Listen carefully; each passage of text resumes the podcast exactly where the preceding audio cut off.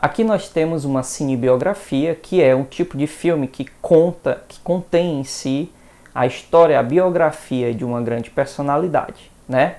Mais precisamente nesse filme nós vamos acompanhar a história de vida da cientista polonesa naturalizada francesa Marie Curie e o seu grandiosíssimo trabalho científico, a sua contribuição para a humanidade.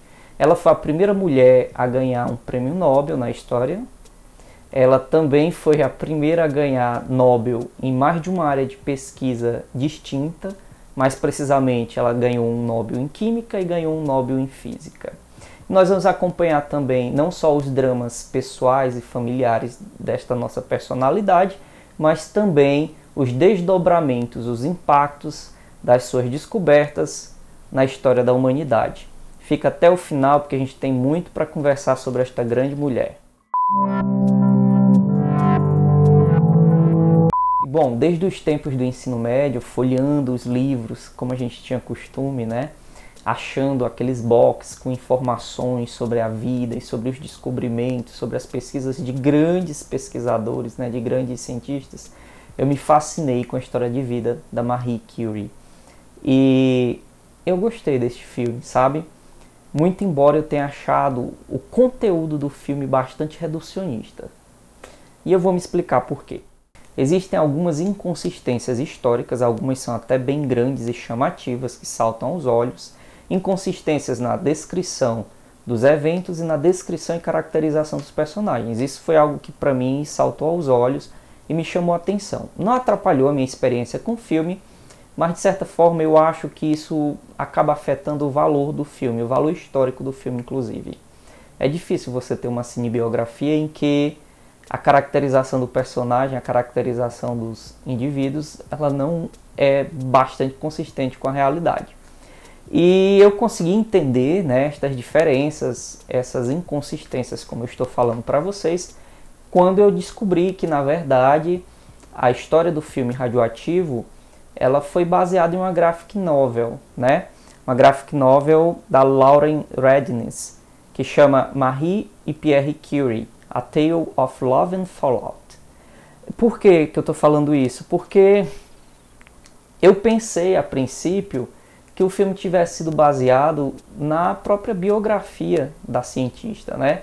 Ela tem uma biografia oficial que foi escrita por sua filha, a Eve, que inclusive aparece criança lá no filme. Mas não, parece que alguns detalhes foram pegos dessa biografia da Eve, mas grande parte né, do roteiro foi escrito baseado nesta graphic novel. E aqui então nós vamos ter dois fenômenos que acabam colaborando para a distorção da história em si. O primeiro deles é o que a gente chama de efeito do telefone sem fio, que vocês devem conhecer, aquela brincadeira famosa na infância em que você tem uma fila de pessoas e uma informação parte sendo contada né, ao longo dessa fila. E ela costuma chegar no final da fila bem diferente daquilo que foi dito lá no comecinho, né? Você tem vários atravessadores para informação. E isso acontece aqui. Quando você pega a informação de um atravessador, muito provavelmente você vai estar tá, é, negligenciando pontos importantes e distorcendo outros pontos da história em si. Então acho que perdeu nesse ponto o filme. E um segundo ponto que precisa ser dito aqui, que soma, né, que colabora para essa distorção da história, ou seja, distanciamento da história contada no filme daquilo que aconteceu de verdade, é o acréscimo de elementos narrativos que somam dramaticidade àqueles eventos rotineiros ao cotidiano dos personagens. Então você tenta tornar mais dramática a narrativa, você tenta tornar mais dramático aqueles eventos rotineiros, e com isso você pode acabar não tendo um efeito, um acabamento muito bom na história. Claro que existem autores, escritores que conseguem fazer isso de maneira magnífica, mas não é isso que acontece aqui neste filme. Um outro elemento narrativo interessante que é apresentado aqui neste filme e que eu queria trazer para vocês e destacar para vocês é a presença dos flashes temporais, porque eles vão nos mostrar, né, desdobramentos diretos e indiretos, desdobramentos bons e ruins das pesquisas e das descobertas daqueles cientistas. Então, esses flashes nos mostram alguns desdobramentos obscuros, como o desenvolvimento da bomba atômica, o seu poder destrutivo. Mais precisamente no filme, eu me lembro que ele mostra uma cena de Hiroshima. Também um outro desdobramento obscuro que é parcial, né? É, mostra o desenvolvimento das usinas de energia atômica, mas mostra também o acidente que acontece em Chernobyl, né? Com aquelas grandes consequências daquele acidente catastrófico. E mostra também desdobramentos muito bons, que principalmente eu posso dizer o desenvolvimento da medicina nuclear, e o desenvolvimento da radioterapia, que é utilizada até os dias de hoje para combater, ou melhor falando, para o tratamento do câncer. Sabe-se que tanto a Marie quanto o Pierre sofreram várias queimaduras né, ocasionadas pela exposição à radiação. Algumas dessas queimaduras elas foram acidentais, mas algumas outras queimaduras elas foram é, propositais. Eles se expunham à radiação para poder estudar também os seus efeitos bem no começo do filme, né, tem uma cena que se você observar as mãos da Marie já idosa, você vai perceber as mãos dela cheias de cicatrizes. Lá para frente no filme a gente tem um erro de continuidade e isso acaba não sendo observado. Mas bem no comecinho você consegue perceber as mãos dela queimadas, não é? É interessante isso. A exposição à radiação foi tamanha, gente, que a própria cientista Marie Curie morreu por complicações associadas a essa exposição à radiação. Ela morreu mais precisamente de anemia plásica, que é uma complicação da exposição à radiação, e o Pierre, muito provavelmente, caso não tivesse se envolvido naquele grande acidente, também teria morrido de complicações associadas à radiação, não é? Para vocês terem ideia, como curiosidade, ainda hoje os aparelhos, os equipamentos de trabalho deles naquela ocasião, naquela época, são protegidos e armazenados e para você entrar em contato você precisa de uma autorização especial e precisa usar roupas especiais com proteção contra a radiação.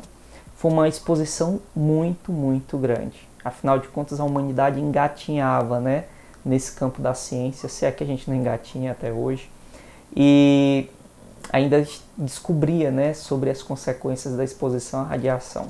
E só mais uma coisa também que eu queria trazer para vocês, e mais por justiça, era dizer que no filme eles têm uma inconsistência que é muito gritante, que eu disse, não, isso eu tenho que levar, eu tenho que falar. É que o Pierre, ele não foi para aquela premiação, primeira premiação do Nobel, né, em Estocolmo, sozinho. Na verdade, nenhum dos dois foi naquela ocasião, pois eles estavam tão absorvidos, né, completamente absorvidos no seu trabalho, nas suas pesquisas, que eles simplesmente não foram. Só que na época existia uma obrigatoriedade, eu acho que ainda existe essa obrigatoriedade, de que os ganhadores do Nobel precisavam fazer uma palestra, né? E aí, três anos mais tarde, após eles terem vencido aquele prêmio, eles acabaram é, indo fazer, proferir esta palestra. Mas só por justiça dizer que ele não foi sozinho, não, viu? ali é uma coisa errada contada no filme. Bom, e dizer para vocês que não é um super filme e que seu desenvolvimento é bastante modesto e que se eu fechar meus olhos para muitas coisas, se eu não for tão detalhista, eu posso concluir que é um filme bom, um filme honesto, digamos assim. E isso me basta. Para quem não a conhece, para quem não conhece a sua história de vida, este filme é um bom começo, sabe? E eu penso que na verdade nós precisaríamos conversar mais, discutir mais, mostrar mais para as pessoas a história de vida destas grandes personalidades, né? Das pessoas que foram verdadeiros gênios na história da humanidade. E é isso, pessoal. Eu vou ficando mais uma vez por aqui. Espero que vocês gostem desta recomendação. É uma cinebiografia nunca é um filme completamente fácil de se assistir porque tem em si muitos aspectos históricos e talvez isso faça do filme menos interessante para a maior parte das pessoas, mas como eu disse para vocês, é interessante a gente falar de coisa boa. E a Marie Curie foi uma grande cientista e vale muito, muito a pena nós rememorarmos a sua história de vida. Eu vou ficando por aqui, espero vê-los em breve. Até mais.